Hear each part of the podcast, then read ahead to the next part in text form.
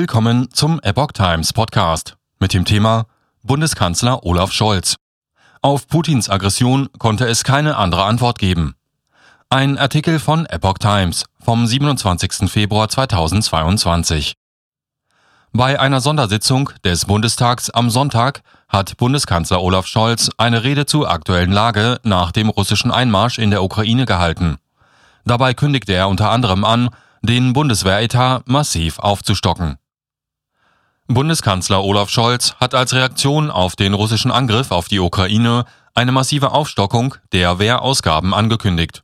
Der Bundeshaushalt 2022 solle einmalig mit einem Sondervermögen in Höhe von 100 Milliarden Euro für, Zitat, notwendige Investitionen und Rüstungsvorhaben ausgestattet werden, sagte Scholz am Sonntag im Bundestag.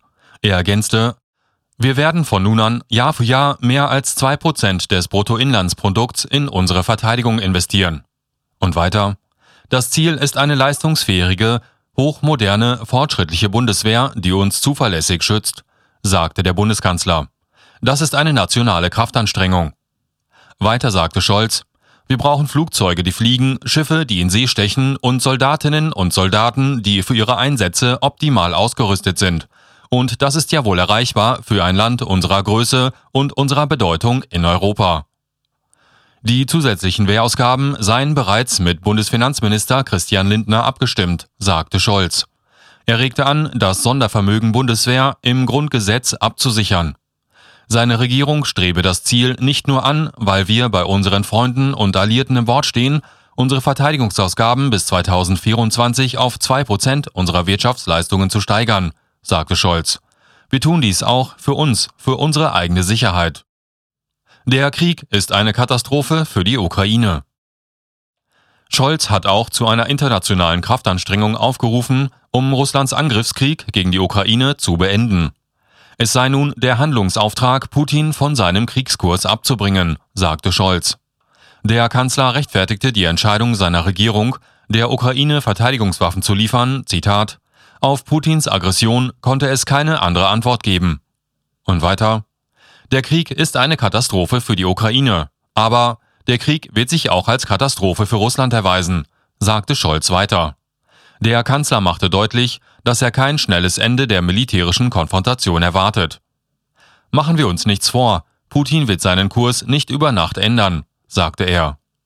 Doch schon sehr bald wird die russische Führung spüren, welch hohen Preis sie zahlt, fuhr Scholz fort. Unsere Sanktionen wirken und wir behalten uns weitere Sanktionen vor, ohne irgendwelche Denkverbote, so Scholz.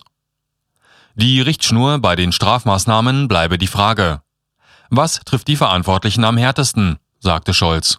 Die Antwort darauf laute, die, um die es geht, und nicht das russische Volk. Denn Putin, nicht das russische Volk, hat sich für den Krieg entschieden, sagte Scholz. Deshalb gehört es deutlich ausgesprochen, dieser Krieg ist Putins Krieg so Scholz. Diese Differenzierung sei ihm wichtig, sagte der Kanzler. Die Aussöhnung zwischen Deutschen und Russen nach dem Zweiten Weltkrieg ist und bleibt ein wichtiges Kapitel unserer gemeinsamen Geschichte. Was? Wir stehen fest an der Seite der Ukraine.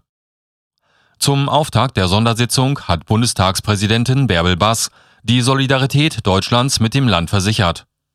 Der Deutsche Bundestag und die Menschen in unserem Land stehen fest an der Seite der freien und demokratischen Ukraine, sagte Bass am Sonntag. Sie sprach von einer historischen Ausnahmesituation. Der im Bundestag anwesende ukrainische Botschafter in Deutschland, Andrei Melnik, wurde von den Abgeordneten mit lang anhaltendem Applaus begrüßt. Dieser Überfall ist ein klarer Bruch des Völkerrechts und ein Angriff auf die Prinzipien der freiheitlichen Welt, sagte die Bundestagspräsidentin. Prinzipien, die für Deutschland und für alle Demokratien weltweit unverhandelbar sind. Wir alle stehen unter dem Druck dramatischer Ereignisse, sagte Bass weiter. Was der Westen mit vereinten Kräften zu verhindern versucht hat, ist doch eingetreten. Wir haben Krieg in Europa, sagte sie. Russlands Präsident Wladimir Putin habe die Ukraine angegriffen, die Souveränität des Landes brutal verletzt, den Menschen in der Ukraine das Recht auf Selbstbestimmung abgesprochen. Es komme jetzt darauf an, gleichermaßen besonnen und entschlossen zu handeln, im Bündnis der demokratischen Staaten.